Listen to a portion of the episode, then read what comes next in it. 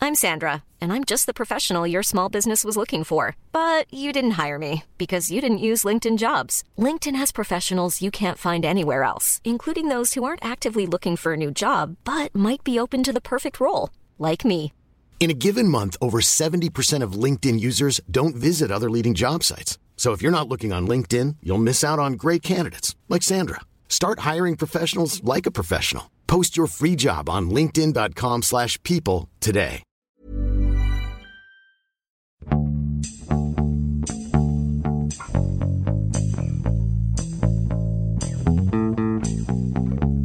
欢迎收听《艺术有毒》，我是胡胡。我是 Sammy，今天我们欢迎两位嘉宾，啊、一位是马步云，马步云是理想国出版社的影像馆的主编， Hello，大家好，我是马步云。呃，另外一位欢迎赵梦莎，赵梦莎是艺术书展 ABC Art Book in China 的联合发起人，梦莎你好。啊、大家好，我是张梦莎。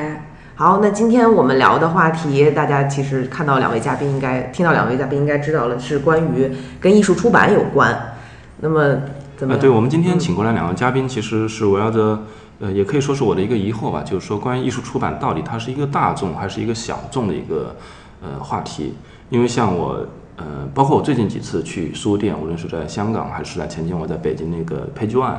我发现就是在书店书店的入口其实都有一堆的艺术书籍，嗯，然后这个这个在排行榜上其实还还经常出现一些我觉得诶这个书怎么上了排行榜？就像呃我昨天呃看到那个就理想国出的那个呃卜正明的一本呃众乐的困惑。诶，他居然在那个排行榜上排在前五，嗯，因为这个是有点超出我的预料的，就这样的书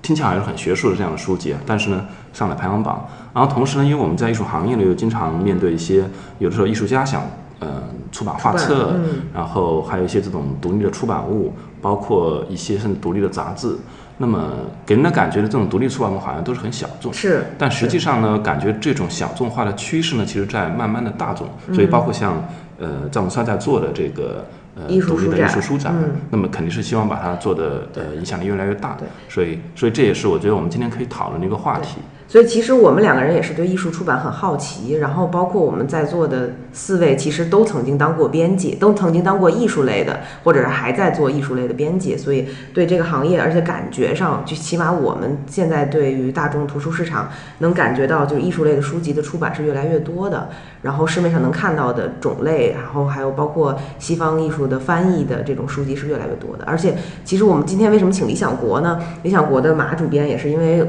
其实我们自己可能在阅读的时候，理想国的书买的和这个关注的也比较多吧。应该说，所以其实一开始也许是要对跟这个马步云抛出一些问题，呃，我不知道这个理想国其实怎么分的，因为你的名片上都写着是影像馆的主编嘛，那我不知道理想国底下的这个分类是怎么分的，因为我们知道不光是出艺术书，还出很多文学类、大众、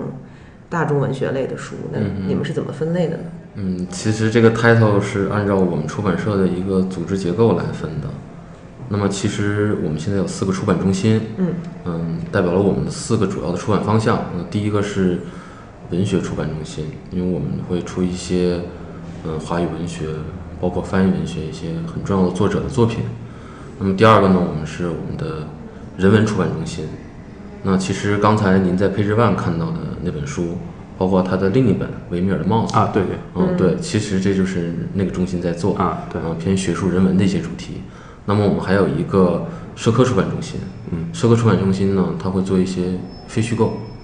嗯，包括我们最近也会做一些新的知新类型的，那么偏科普的一些。然后我所在的部门是在艺术出版中心，我们下面会做艺术、影像、设计和生活。那其实这么看来，理想国作为国内，那我自己不应该这么自卖自夸，应该是还是一个蛮受关注和有影响力的一个出版品牌吧。对就是我看到理想国的那个对我们有现在的一个出版种类还是蛮多的。对，有一个 slogan 也不能叫 slogan 嘛，就是说，嗯、就做小众的呃出版是吧？还是其实我们印在书上的 slogan 应该是想象力。啊，想象力中可能对，但是好像有有之前还有一个 slogan，嗯、就是说把小众出版做得更好，类似这样的。嗯，那理想国自己对自己的定位到底是真正的去做小众出版呢，还是说其实还是更多的是面对大众层面的？如果在您提的两个选项中选择的话，那我认为应该是后一个。嗯，呃，因为首先我们是一个出版商，我们是一个出版公司，那么我们面对的读者肯定范围会比较大，然后我们也会有一些运营上的一些考虑，所以可能会希望，嗯，我们的书是面向一个更广大的读者。那其实这个跟我们的精神追求倒是我觉得是一致的。一些所谓小众的书，其实我们自己在讨论的时候，我们会觉得可能是，呃，在推广或者在在向读者介绍的时候，我有一个很好的通道，或者编辑没有把这个书做好，没有结合它的内容把开本做好，把封面设计好，甚至是营销用语用好，所以我们也有这样的一个理想嘛，就把所谓这些小众的书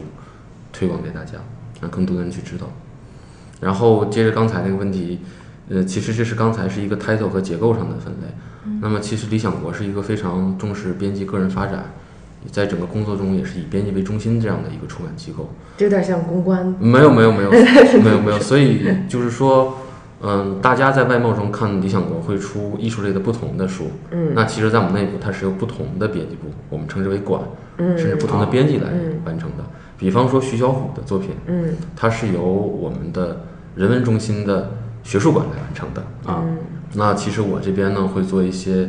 呃摄影和艺术类的，包括艺术普及类的。嗯，那其实未来可能像艺文馆，它也会做一些涉及到当代艺术的一些作品。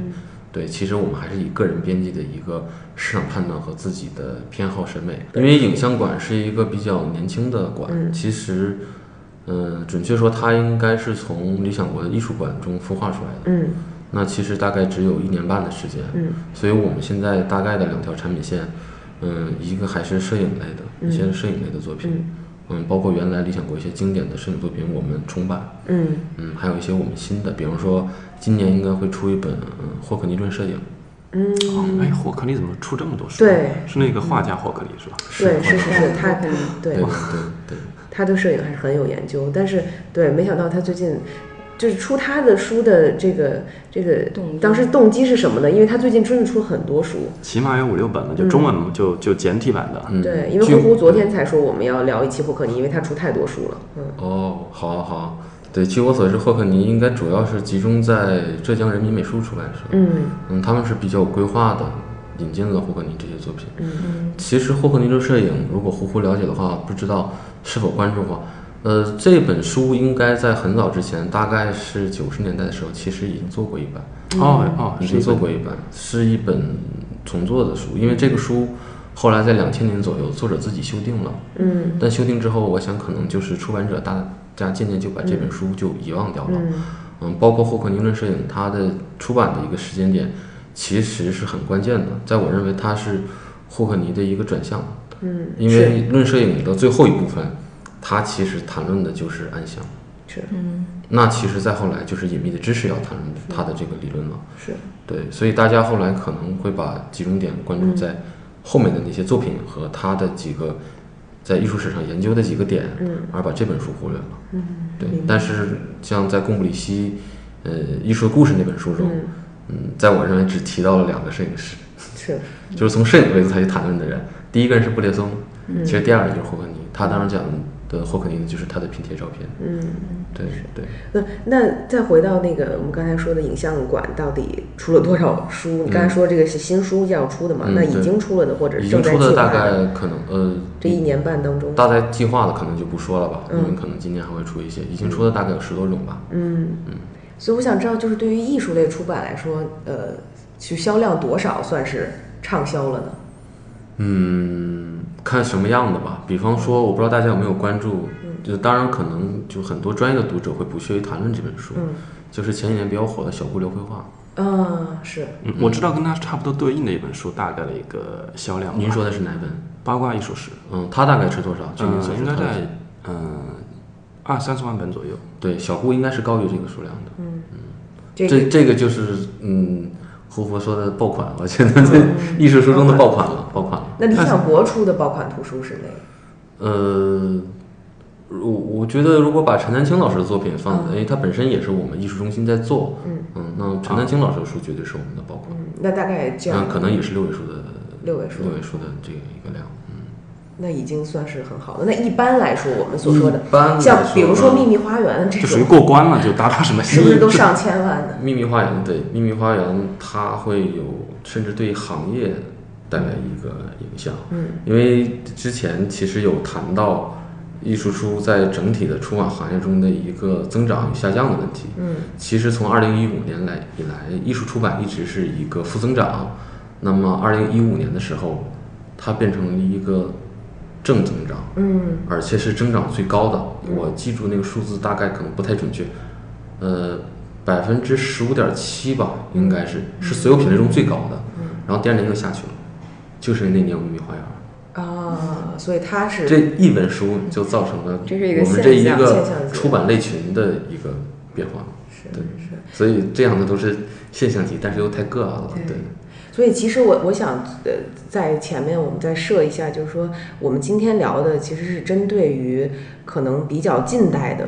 呃，艺术的类的出版，因为我们想知道，就是故宫出版社呀，或者是书画出版社出很多传统绘画类的，就不嗯在。其实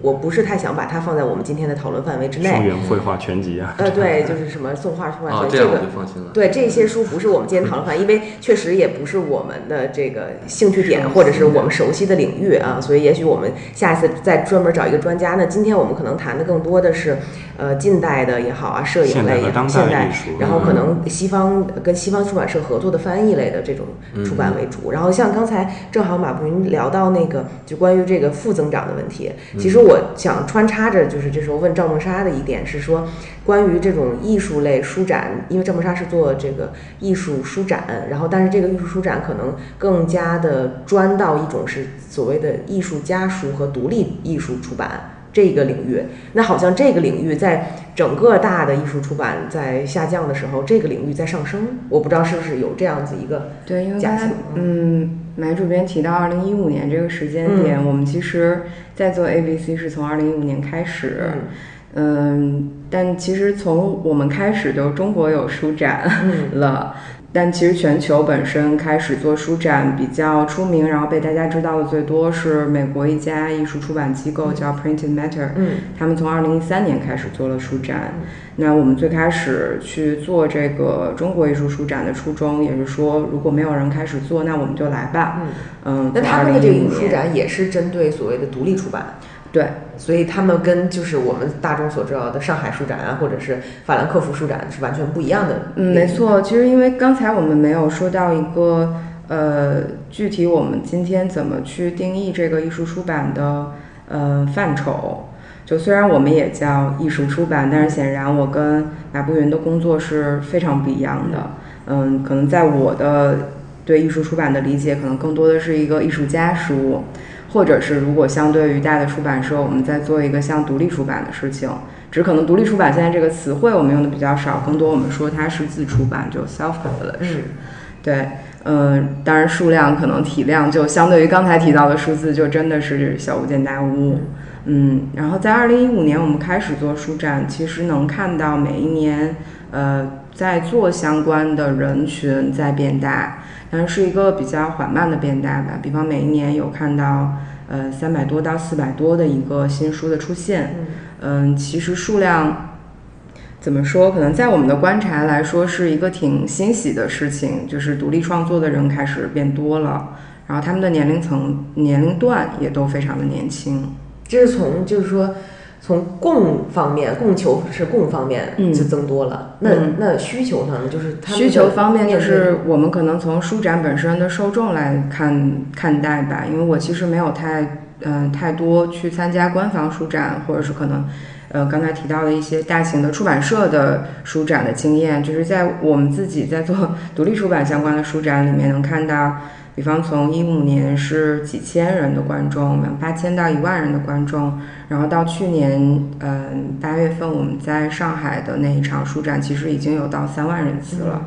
嗯，是一个比较快速的增长。然后销售，因为我们没有具体到每一家它的销售的成交情况，嗯，但是至少在我们次年去招展的时候的积极程度的反馈来讲，他们肯定还是一个嗯收益比较好的一个回馈。所以就是说，你觉得这个人群是是同一个人群吗？就是说会去买独立出版的人和会去理想国买书的人，其实，在我的观察，我觉得不是，就是我们可能更倾向是一种窄众窄众消费者。嗯，艺术出版可能去消费它的年龄段，首先我觉得是一个宽泛的，包括可能它的需求是一个知识性需求，但是在消费嗯艺术出版嗯在比方 A B C 艺术书展上去消费的，可能更多它是消费一种嗯艺术家的作品，或者是可能消费一种生活方式，甚至可能消费一种新奇的东西。嗯，就是这个消费的心态本身有一个区别。所以有的时候会说它是跟书本身的关系并不是很大嘛？嗯，你觉得？我觉得可能一部分原因是可能线下的市集在变得更活跃，因为我们是叫 book fair，后面有一个 fair，就是市集它本身这个线下的 pop up 性，还有它在聚集人群的时候整个的体验、消费体验是不太一样的，所以本身它是很吸引年轻读者和年轻的观众。嗯，然后在书方面，其实我觉得很多我领我所接触的这个领域的艺术家书，它是以书作为媒介的创作。嗯嗯，对，那对这样的范畴可能是完全不太一样的。那会不会有这种，就是说，因为我知道，之所以有这种所谓的艺术独立出版的出现，可能也是这种大出版商他可能做不了这么多嘛，他可能对一些很小众的东西没有兴趣。那会不会就是说，你在艺术书展、独立艺术书展中很成功的这些艺术家，到最后会受到，比如说理想国的注意，然后去理想国出书？你觉得会有有这种案例吗？或者会有这种可能性吗？其实这个倒是我们期待的。嗯，哎，但是会会不会这些艺术家本身他做这种独立出版，就是因为他可以从头到尾完成一个出版的过程，嗯他可以完全自己去控制，最后这个书出来什么样子，嗯然后这个书本身它也可以作为一个收藏品，嗯或者带有收藏价值的这么一个物品。而如果是大众的一个出版的话，它就走到了另外一个完全不同的一个发行和流通的渠道上。就比如说像书展，我觉得意义也在于，因为这些书平时是我们没有没有渠道可以去接触到和了解的，所以我们才需要去这样的一个专门的一个书展。像北京和上海每年有一次，对吧？我们才可以集中的看到这些书。但像比如说理想国出了，可以说所有的书理论上我们都是可以很相对简单的，我们去只要你去你想去买都可以买到。嗯，那那这是两种，我觉得渠道上本身就是不太一样的一个概念。所以就说在你们在就是找选题的时候，嗯，找要出什么类的书的时候，你们会有去想看看这些独立的艺术书展吗？嗯，对，对于编辑来讲，肯定像我，尤其我自己兴趣也在这方面，我是肯定去关注的。嗯，但是我觉得刚才呃三位其实，呃呃结合着这孟山你的这谈的观点，其实我觉得是三个维度的问题，可以分开谈。嗯，啊、第一个其实就是书，书本身这个问题，我非常同意你的观点，就是艺术家书。艺术家书和艺术书这两个概念还是不一样的。那么基于书的这种不同，那么又谈这个本身书的一个属性，因为其实对于我们这种所谓传统出版者的话，我们经常会强调书有两种属性，它的商品属性和它的精神属性。那么其实对于出版社来讲，我们其实那如果去印刷厂，我们某种程度上我们做的是大规模的这种工业品，对，统一的有一个严格的质量的标准，然后我们面向市场大规模发行。那么其实艺术家书那两个方面，一个它本身来讲，它更强调的是一个跟自己创作相结合的，你可以把它看成一本是书，它也是一个作品 works。那另一方面来讲，其实它的量就比较小，它就完全很多东西可以通过手工完成。对，没错，对可能我觉得出版社的作用是因为它它有这个背后的工业系统，然后它有它的全渠道，嗯，就是其实是上把书上升到一个嗯全渠道的交流，但是可能像嗯。艺术家书，我觉得有一点最开始会自出版开始蓬勃，是因为它，呃，诞生的那个时代背景，比方上世纪六十年代，比方北半球的大革命，大家都在做一个好像我一定要发声，然后有一种书籍本身的民主性在里面，就是它可以自己去操作整个书籍从制作到完成到发放的一个过程，这个是一个可控的过程。所以本身这个事情是一个低廉、可操作、便捷，但是又有很强的传播性，所以自出版开始发生了。嗯，但是这个在国内的背景，我觉得，呃，也比较有意思，是因为可能嗯，最近几年自媒体开始变得很蓬勃，或者是你所谓公共发声的渠道变得更简单了，然后大家在去做创作的时候，可能书变成了一个选择方式，就是多一个手段。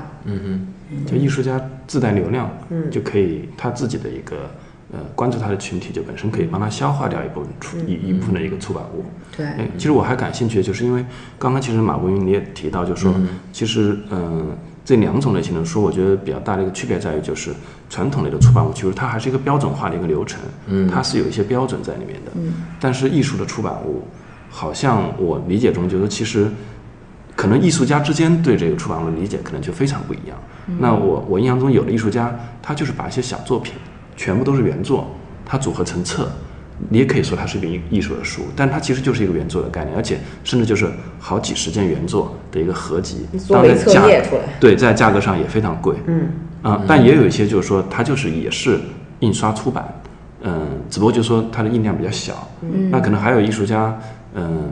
对于书它会有一些独特的设计，我不知道可不可以也给我们介绍，或者是一些这种独特的这种嗯、艺术家的出版，就是说它一定是带有带有独特性，就是说嗯、艺术家自己的呃想法在里面，你不是说别人看了这个想法就可以去模仿的。对，胡胡其实刚才提到了几种，嗯，艺术家书的面向，好比说，其实也有，嗯，上千册的，或者是甚至有上万册的，相对来说少一点，就是但是上千册的艺术家书也有很多，就是本身它已经可以，嗯，覆盖到一个群体的面了。然后还有一些真的是非常的手工 DIY，甚至可能比方我们很熟悉广州画广州的一个艺术家群体烽火，他们在做一个呃月刊的杂志，其实就是家用打印机打印成册 A4 纸。骑马钉其实都不是骑马钉，就是对折一个订书钉，然后每一本的销售价格是一元。其实当它这个一元流通在呃市面上的时候，也这个消费行为其实本身已经有一点像一种姿态了，它是去通过这样的方式，很低廉的方式去生产，很低廉的方式去流通。那可能它的传播过程中，它的内容本身起到一个发酵作用。然后还有就是说，艺术家本身可能在做书的时候，会当成自己的一个呃旁支的艺术实践，有点像他在主的创作嗯、手段里面是绘画或者摄影，但可能他在书里面放置一些呃创作当当中过程当中的一些素材，或者是可能过程当中他觉得有意思的一些边角余料之类的，然后让他可能更好的以一个翻阅的方式去呈现给读者，就这样也是有这样的例子。嗯，比方可能像嗯温玲，她在很早之前去做了几本漫画书，嗯，我的一天，还有嗯无私 boy，、就是他也用就是普通的打印机就可以完成的色纸，然后一个简单的装订去嗯流通他的漫画作品。我觉得这是另外一种一种自出版的方式了。那刚才马编辑说的那个，嗯对，因为其他的维度，其他其实另一个维度，我在想的就是我为代表的这种嗯所谓的这种传统出版和梦莎现在在做的这个事情，嗯，我其实看的是很开放的，就是其实自古以来你往前看，包括同人杂志也好，没错，其实在整个呃新闻出版的这个范畴里去谈，其实双方本来都有各自的生态位，嗯，就本来都是有这个生态位，在任何的一个历史时期，甚至任何的一个时空概念下，嗯，只不过因为现在可能的一些问题会造成了，包括其实有了新媒体，刚才提到了这种大家的表达自己观点，或者说这样的出口更多了，然后可能现在会会更强调他们之间的不同，我们会强调这种比较。其实我倒是觉得，其实生态位都会有，而且这样的生态才是一个丰富的。嗯，对对对对。嗯那另外一个维度呢？另外一个维度其实讲了书的维度，其实讲了呃整个产业的维度。其实第三个维度，我觉得是人，就是人就要回到编辑是否会去这样的地方去、去物色作者找哦，会不会有这样作者的这种转发？其实这样的还是有一些的，有一些的。我觉得。呃，从传播的角度来讲，这是一个很很好像很很自然的一个方式。嗯、当你受到更多人的关注的时候，你也渴望自己的观点、自己的声音能达到更多的人的收听的时嗯候，那我想可能大众出版或者是出版社的出版会是一种自然选择的一个方式。其嗯实我这儿就有一个案例，就是我们画廊代理的艺术家王硕，这个 A K A Amusement 哈，这么一个画漫画的艺术家。嗯那他其实就是这么一个在网络上开始发自己画的漫画，然后最后被新经典嗯看上，然后新经典给他出了《门先生》，然后是第一本可能做这种独立漫画的这种我去作参者加发布会了，啊，对，那个在那个爱琴海的单向空间，是是是是，然嗯后他们就是第一个独立漫画，现在当时都已经炸掉了，就说哇，我怎么可能一个独立漫画家的这个出版物印到了一万册对？就是当时他们想的是是不可能的，嗯哼，然后结果我最近问怎么样，他说可能卖的差不多了，嗯，然可后能要加印了。对，可能要加印了。就是对于这个圈子来说，大家觉得是一个，呃，一个一个爆炸性的一个事件了。那它就是一个案例，我觉得是从豆瓣儿走出来，或者是也是在书展各种独立出版这种呃书展被关注到的一个作者，然后进入到了这种大的大众的艺术的体系吧，算是是大众体系还是这种漫画的一个市场体系？他因为因为新经典出版社，我不知道这个是不是他对他跟我们一样是也是个出版公司，嗯，对是一个出版公司，然后但他们出很多大众流行文化的一些书，包东括野圭吾，对对，然后他们也出很多，比如张爱玲的书，好像他们是他们最畅销的，他们有版权，然后出，然后他们也现在出很多绘本的儿童绘本的书，然后也专门儿现在可能以后要开这种漫画线，那么他们算是属于大众出版吧，应该是，我去在那个上海前几天出来的上海的一个书店，也是一个新的书店。我觉得现在书店都变成一个综合体，选在那种非常好的地段，卖卖咖啡已经不特别了，还卖衣服，然后还可以配眼镜，还还还卖画。当然卖的画不是我们呃当代艺术理解的那种画，但是就是说更接近消费层面的。然后我看到那个门先生的这本书就堆了大概十几本吧，很高，然后摆在那个很显眼的地方。我当时觉得。呃，也很惊讶啊，确实能卖到这个量。其实我是更想回到一些更更具体的，可能让人更加有鲜活，就是案例的这么一个讨论范围。就是理想国出的一些书，包括我知道最近跟很多很多呃，就是出版公司都跟国外的这个大的出版公司、艺术类的出版公司去合作，做这种西方版权的引引进。嗯、理想国最近有做这种事吗？也我们可以列举几个，比如说费登啊，然后 Tashin 啊，然后 Thames and Hudson 啊，就这种，嗯呃，这种出版社，你们有跟他们有进行怎么样的合作吗？嗯，其实理想国还是，嗯，我其实刚才你举的那个出版社是真的，我觉得我们今天讨论范围内的艺术出版社，嗯嗯，他们基本上是这种比较大的艺术画册居多，嗯，那其实很多书并不是传统理想国的读者，所以我们引进的比较少，嗯，但我可以举个例子，就是我们是跟 Longskin，就是做《秘密花园》的那个出版社，其实有引引进一本就是那个《剑桥插图中国史》，嗯，应该是他们有版权，然后我们从那儿引进的。然后，嗯，但是这几个出版社，我原来的工作经历跟他们都有过一些合作，嗯，都过一些合作。然后像，嗯、f a d e n 我们跟他合作，嗯、做过摄影的，像那个很有名的照阿富汗少女那个摄影师 Steve McCray，嗯，做过他的一本画册，嗯，包括我做过一本就是今日摄影 Photography Today，嗯，包括其实他也做高端的生活类的书，嗯，我们都跟他有过合作。嗯，其实他们这些书，我们我们将定价称之为马洋，就是这些书的马洋还是挺高的。那么其实嗯马洋对对哪对，两个哪字？嗯两个字？马码是数头码的的码码头的码，洋就是洋人的洋洋人的洋，大洋的洋。对，就是这是一个区分，呃，专业出版者、从业者和非从黑业话嗯是是者，是嗯一个非常不是，我觉得是非常重要的两个概念。就是你只有用了这两个词“沈阳”和“马洋”，人家才觉得哎，你很懂出版。嗯，对，所谓的马洋就是出版后面的定价，我们称之为马洋。嗯石洋是出版是以要一定的折扣，我们把书发给书店的。嗯，对。那真正我们的定价乘以这个折扣之后，出版社真正能收回来的钱，啊我们称之为石洋。啊，对对，所以我们在讨论今年赚了多少钱，我们要讨论的是石洋，而不是啊马 洋。每个出版社这个十样的折扣是自己定的，还是说有一个行规的？ 它它没有行规，但会有一个行行业的基准。嗯，那这个基准甚至要就是要细到可能某一类书的折扣就会比较低，某一类书的折扣就会比较高。对，它会这样。因为有的时候在京东上买书啊，你配上一些什么券啊，再加上它那个大促的时候，你发现甚至你能够以低于四折的价格买到。那我有时候想，是不是实际上是这个书低于四折，那出这版社市都可以场到底赚多钱 少？？对啊，还是说这个时候是亏本在卖我，京东自己在对补我觉得 Sammy 说的这个这个问题有点跑偏，可以就是另一个去，但是就是说很多时候，呃甚至做活动，其实网店是不跟我们打招呼的，他他就是要推这个时候，他就是想做什么样的活动是。当然最后可能这个是要出版社来承担的这个点。不过讲到版权引进，我们可以继续聊，嗯，就是呃艺术类的书，因为马洋比较高，就说定价比较贵嘛，所以首先呃投入的成本是很高的。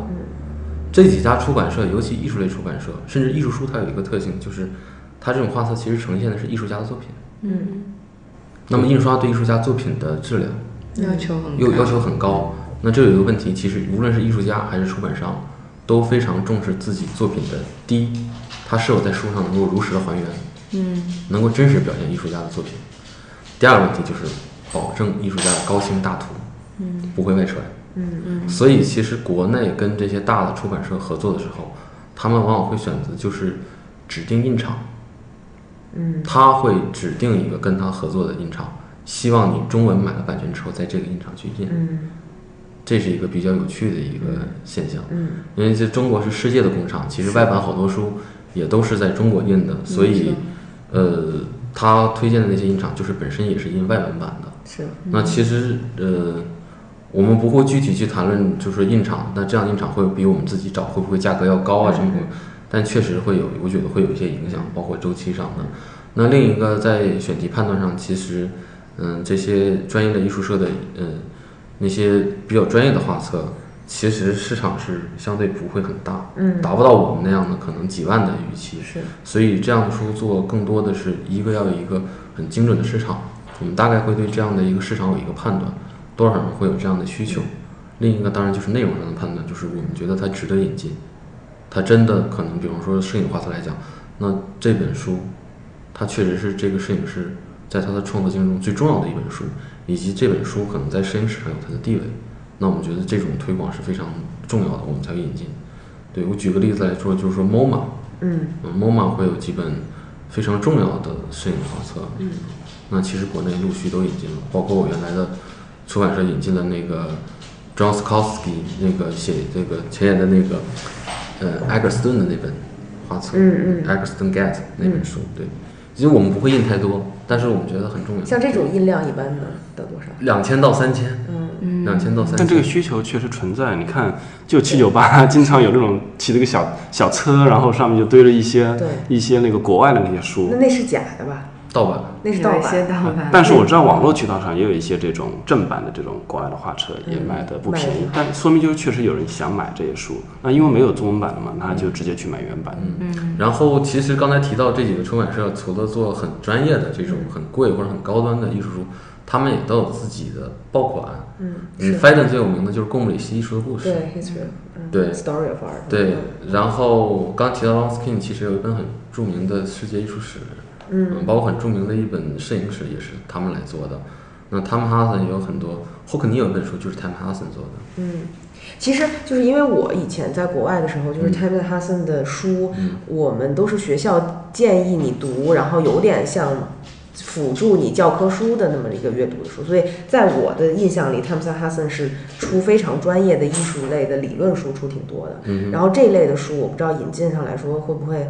市场是不是？因为我说，比如说像什么策展人手册啊，然后呢，如何理解当代艺术啊，其实汤姆·萨森出了很多，然后也也有了中文版。但是我觉得好像确实一直在看这种书，它刚开始的你说的马洋很很高哈、然后但是它卖的不好，然后狂打折，现在变成了这样。我不知道它这方面的你有呃了解的会多吗？就是它的版权。多少？然后为什么就是这样的书的市场会有吗？嗯，我想每一个出版者在引进一个书的时候，首先是做一个内容的判断。嗯，那他觉得这个书内容好是值得引进的，嗯、尤其是学术类和理论类的书。嗯那么第二个就是，呃，我想每个编辑都不想做一个这个书卖完就变成纸堆在库里，嗯，所以他一定会认为这个书是有一定市场的，嗯、或者他非常自信，或者会说那这个市场我一定会找到，我通过我努力的营销一定会卖得好。但真正这个书做完之后，其实编辑的判断跟市场也会有一个差距嗯差距在里面。我觉得两方面，第一个就是出版的流程造成，嗯、其实编辑并不是真的能跟他所谓的目标读者有一个非常直接的接触，嗯，就是你就知道这个需求能在哪，能找到哪里。第二个，有时候我觉得编辑是两个维度的专家，不可能要求编辑是对某一个领域的专家，但编辑应该是知道专家在哪里的专家。那么这个过程当中，其实编辑有时候会对一个书的判断就会有一定多多少少的一个偏差。那么其实刚才您讲到的。啊，其实都不算失败的案例。嗯，中文版的《策展手册》卖的还不错， 在我的感觉当中，很多人反馈说还挺实用的那本书。目前躺在我的购物车里 面，准备下一次打折的时候买。哦，对，那个书据我所知好像三网还没有 中文版，对，中文版好像被一家包销了，嗯嗯，呃，对，然后还有就是一个比较有趣的小问题，呃，就是我们一直会讨论就是版权引进书的阅读问题，嗯，因为很多艺术类的书其实它的作品偏多，文字偏少，嗯是对，然后我们其实现在也在讨论这样的问题，就是这样的书值不值得引进，嗯因为我们发现其实大家的外文阅读水平，尤其是英文阅读水平是越来越好，这一点很重要。第二点，我们发现很多买这样书的其实是艺术家，嗯对他艺希术望直家接看原版，艺术家最重要的是我看作品就行了，嗯，我要看作品，就看图就行了。对，所以就然后呢，出版引进的周期也有一定的周期。嗯，那汤姆汉克森的书，呃，嗯，就看呼呼其实也蛮关注这个，就是孟莎一会儿谈到独立出版和我们这种出版的渠道问题嘛。对，就是外版的书现在会非常快的进入到大陆。嗯，汤姆汉克森的书，如果我能拿到书讯的话，基本一个月之后就市场就就有了。那么出版加上谈合同，印刷到上场，那我们上市的时候，可能外版都已经卖了好久了，然后我们在价格上又没有一个优势，优势，因为呃说实话，我确实感觉到很多的中国读者，呃，对，觉得外来的和尚好念经，嗯，就是呃，一个中文的画册，我们从 f i d e 引进的，或者从 Time Hudson，就跟原版是在一个厂印的，都是在中国的某一个厂印的，比如说 CNC 印的，一个中文一个英文，他就那个读者就会有两点，第一，他会跟我们很严肃的说，你这个印的没有外版好，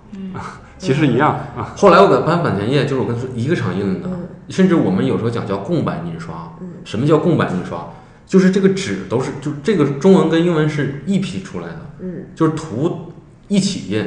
然后字的部分可能是呃要换印版嘛，然后就分开印，到这种程度，然后读者都会很严肃的跟我们说，指着两张图说你这个印的没有外版好，然后第二他就觉得英语原版让他很信任，没有删减，然后语言文字很怎么样，他就觉得你中文的这个肯定不行。就是这种刻板成见，其实我这几年在工作当中还经常能遇到。那这个是不是回到了一个，就是之前胡胡也列过这个提纲审查的问题呢？就是这个删减的问题，确实是你是我我就是非常符合你所刚才所所说的那些所有的成见，我都有。然后就尤其是看到这中文的书的时候，我为什么不想去看中文版？其实我看中文快，但我宁愿很慢的去读英文，就是因为我觉得中文是有删节的。那么在艺术类的这方面的审查，你觉得呃，现在在中国是一个什么样的状态？除了文字上，还有什么图像上，尤其是你艺刚才术说啊、图像上摄的影对啊，对我也有一些经验。对，比如说像很多摄影师的这种作品啊，什么图片啊什么的，它是以一个艺术的形态出现的这种裸体啊，对我或者是我嗯们我们其实上上上周在朋友圈，就是我们自己也有一个公众号媒体，嗯当时是那篇文章是在分享，就是上，嗯、美国可能六七十年代到到近代，就是受观念艺术影响的一批摄影书，嗯，然后其中我们有一张插图是 Larry Clark 的一啊个叫、嗯。青就是青春午后还是什么名字，我突然有点记不得。但是就是很很遗憾的，就是那篇发完就被举报了。我们就在后后台筛查我们哪一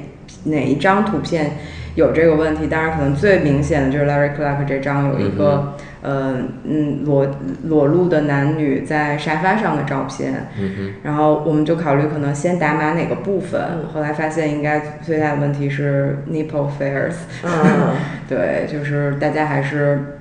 对身就是裸露身体的照片有一个很明确的，比方像大数据的筛查，他注意到奶头的存在，可能这张照片就不能再发出来。嗯，是。那我就接着拉里克拉克说，嗯我做一本书也有他的作品，嗯是一个孕妇在给自己静脉注射毒品，嗯，嗯，这样的照片其实是就不适合出版的，没错，嗯，嗯包括其实因为他拍了一些青春期的男女的生活，嗯，其实也不太适合。但是，嗯，我自己想法就是看在哪一个维度去考虑这个问题。因为我当时做的那本书其实是一个摄影史的研究者，其实他在举例的时候引注了这一张照片，嗯，那么其实每个国家都有自己的出版标准，嗯，这个是很正常的。比如说法国对出版也有他自己的要求。那么你在美国的话，那其实那种呃青春期以下的少男少女的裸露是绝对都不可以的。嗯，那其实这种问题两种解决办法。那第一就是从专业的角度，其实就说其实本来这个艺术它发行量也不大，面向都是专业读者，这个也不会造成什么不好的影响。那看能不能出。那第二种办法就是跟国外版权方去解释，能不能换一张图。嗯，其实两种办法都有成功的案例。对，因为第一种就是比较多的就是生殖器的这种裸露的，嗯、其实，嗯，大家结合文本看了之后，其实不是在宣扬这个照片，完全是结合展示作者的作品，甚至是一种评论要引述这样的一个作品。那这样的书其实最终都是能出版的。嗯，那第二种确实遇到过，第二种问题出现比较多的，其实并不是在色情上。嗯，第二种问题比较出的多是宗教和政治问题上。那这样我们会很严肃地写一个邮件跟版权方去解释。那其实就能够解决。还有就是有一般就是换一张图，是吧？对换图，嗯换图对，其实这个呃编辑业务上的东西其实很很细碎的。嗯，比方说有些美国的街拍摄影师，他的作品，嗯我们后来细到我们要把作品他拍的所有的海报、灯箱的文字嗯都翻译了。有点像字幕组了， 现在字幕组连那个 我们要翻译完之后，我们把这个图片我们告诉二三审，这个图片都是什么文字，啊然后 OK 没问题就就可以了。对，我觉得其实这是很好的一个沟通，就正常，呃，其实呃，我觉得这可能对于我来讲是一种编辑业务培训文就维度的一个问题，就是还是有一种积极的方式可对以对，去其解实决的如。果编辑的培训很到位，就是编辑有一个良好的工作习惯，很多问题都都就都不会出现。可能现在就是这种培训，大家不重视了，就是你的专业性就下降了。然后这样的一种你跟二三审为了这个书出版一种探讨的空间就就没有了嘛，这个就封闭掉了。对，其实，在跟那个嗯上一期审查，比方文联之类的对话，也是一个很好的嗯交流提高吧。就是至少可能在我做编辑的时候，我是非常喜欢跟我的上级审教单位沟通的。比方有一些问题，他会建议我说换一个说法，这样会更安全。就或者是可能他就会直接的告诉我，这样的选题本身的出发点是不好的。就是我可能在跟他讨价还价的过程当中，我也学习到很多。但通常可能在我手上的呃内容，我基本是会非常保护作者的意图，然后尽量规避掉可能折损这篇文章的，就是在审查过程中折损的部分，然后尽量是把文章保全下来。嗯，但是这个过程当中跟上一集的呃文联的对话就非常有意思。嗯，甚至可能有一些大过于文章本身对在文本当中呈现出来的部分了。艺术家自己出版的这种呃书，是不是就在这上面就是不用太多的考虑到这一点？而嗯且是不是艺术家出的书本身就没有太多这种呃文字或者是这样的内容，更多的是作品啊、图片这些东西？对，其实可能两部分吧，也有比方艺术写作这类型的嗯书籍的存在，在独立出版里面其实也挺多的。有时候其实画廊也会出一些这样的书。嗯，对，嗯，我觉得可能画廊的范畴，比方如果说是说艺术家画册，其实我是不把它定义为艺术家书的，嗯，它可能更接接近的是一个功能性的图录，嗯但是艺术家书其实一部分像有文字涉及的是艺术写作类型的。我觉得它的审查可能因为它的流通范围，可能遭受到的压力会小一些，所以我觉得自由度还是挺高的。然后另外一部分，嗯，肯定是图像为主，就无论是绘画、漫画，或者是以各种观念形式呈现的图像，其实这些只要在一个，呃，我觉得他可能创作者自己会给自己的自由空间大一些。然后另外就是它的印刷量本身是很小的，对我比较关心的一个问题，就是涉及到作为一个普通的消费者，就是呃面临的独立的出版物，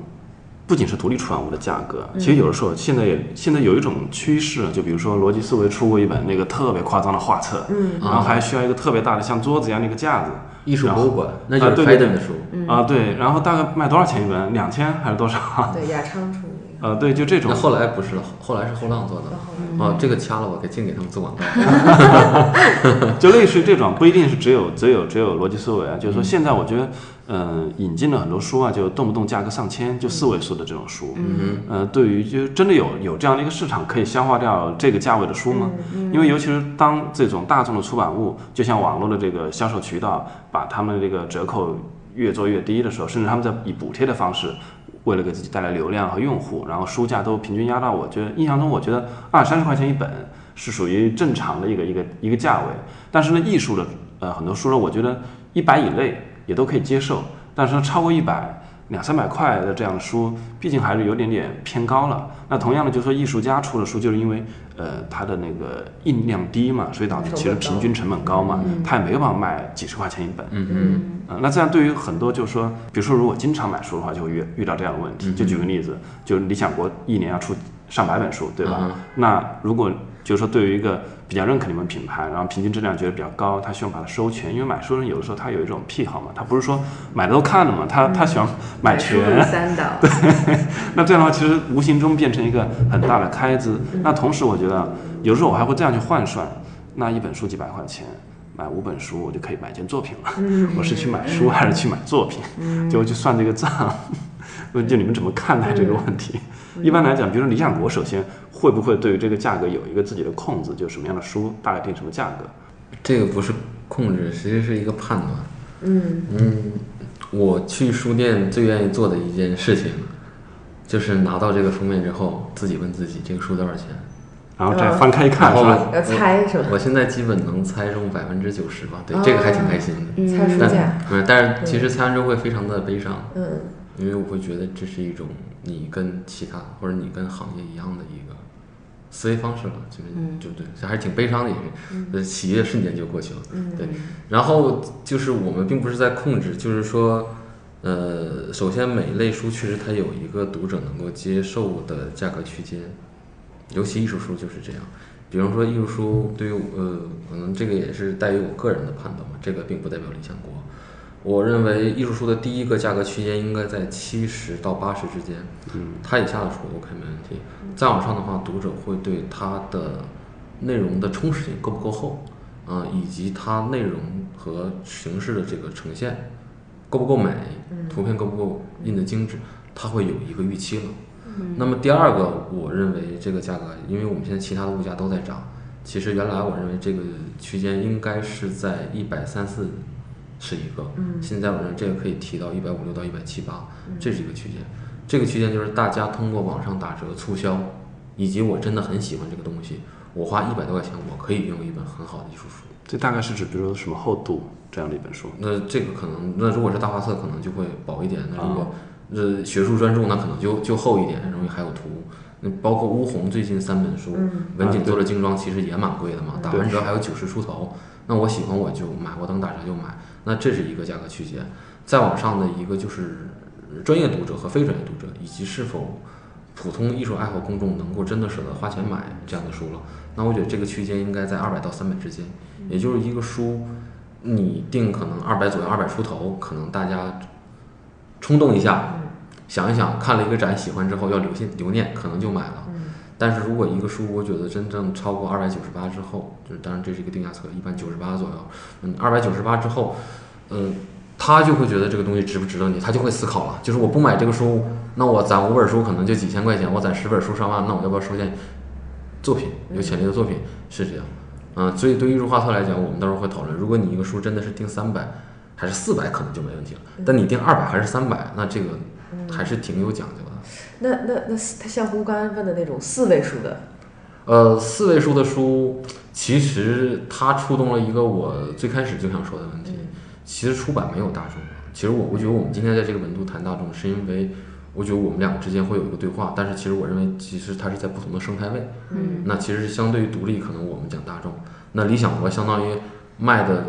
呃很好的，就是就是有些出版社的那种书，比方说那个什么心理自愈类的，那可能我们就变成小众了。那我们成嗯对功学 啊对我们对其他书来讲，我们又变成嗯大众了。好像没占基层书店看但的过其实对于我们个人来讲，出版行业没有大众，只有分众。嗯我们都是在耕耘自己的读者群，在耕耘自己的领域。那么谈到那些大的书有没有市场，是有市场的，而且其实那个市场还不错。我们可以去对面的 UCC Store 去看看，他摆的那几本之前安妮莱维茨的，在之前小一点，他是出过那个 Hermes Newton 牛顿的那本，就到那儿就没，到那儿就没。包括之前克里姆特的，现在他在摆埃公席勒，就基本卖的很快，是有是有这个市场的。当然，我觉得，呃，买那个书的读者就是，他是有他自己的一个除了内容之外的其他的一个动机在在里面的。但是这个市场是有的，而且可以说，呃，这么讲，越贵的书，它的利润空间越高，对是这样。但我们在说，就说卖的很好的时候，这嗯个好对每个人的这个定义也不太一样啊。就比如有人可能独立出版觉得是卖一百一百就很好了，那你说这种四位数的书，你觉得他们的销量是多少呢？销量有到万嗯吗，？对于编辑来讲，对于我来讲，我不会用数字来，我会来衡量我会用我的利润来衡量。嗯，OK，比方说，呃，我举个简单的例子，比方说我对我自己今年的利润预期，比方说我随便说说，比方是五百万，嗯，我刚才要考验大家，这个五百万是实样还是码样？应该是十样对，应该是实样，嗯就是比方说五百万的实样的话，那我就要考虑我做什么样的书。比方说，如果我做学术书，每种书都可能是六千到八千的量，嗯，那我一本书我可能就卖三四十块钱，嗯，我的利润很薄，是那我就要疯狂的造货，疯狂的出书，嗯。那如果比方说简单啊，我跟霍克尼关系很好，霍克尼今年把最大的技术书给我做了，嗯我跟泰山做了，那那一本书就二十万，那比方说二十万，它这一本书的利润空间，其实可能我觉得至少要百分之三十到四十吧。明白。那 OK，我觉得这就是一个选择嘛。是是，所以数量在这方面来说不能不能不能代对表对什么。嗯对对，不能，其实对我们不能的，因为现在出版，我认为是没有真的。嗯其实各个出版社大家做的都是分众，都是在耕耘自己的一亩三分地，并在累的时候直起腰去望望其他的地方，看看能不能多占人家点便宜嘛，就做一个新的领域。所以在这种情况下，其实大家考虑是辛勤耕耘之后，秋天自己的收获。是，所以其实说到书艺术书的价格，我就觉得还是很惊奇。一是中国书的价格其实普遍比较低嘛，就嗯，太低了，太低了， 太低了，真跟的。嗯跟港台比起来，其实对，太低跟了港台跟欧美但比起来都，是是不是因为港台本身也是因为发行量小，所以才定那么贵呢？这不是吧？我觉得各种印刷成本啊，什么各种人工成本都还也不太一样吧。这两个不矛盾。嗯，那就是 Time Hudson，我举个例子，Time Hudson 做那个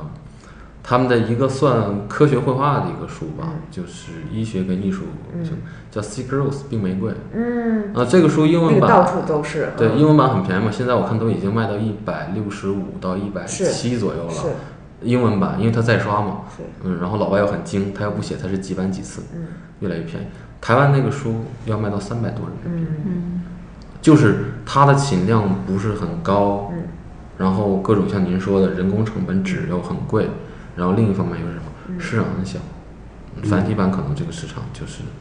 就是这样的一个市场，所以它自然价格就有两方面原因其实都有，嗯是，所以相比之下，其实独立出版的价格，嗯我觉得可能单价的利润空间会高，嗯，会高很多。首先，独立出版的目的是为了利润吗？还是说我为了出版？嗯，我可能被问到最多的就是他们真的能赚回来赚钱吗吗？对，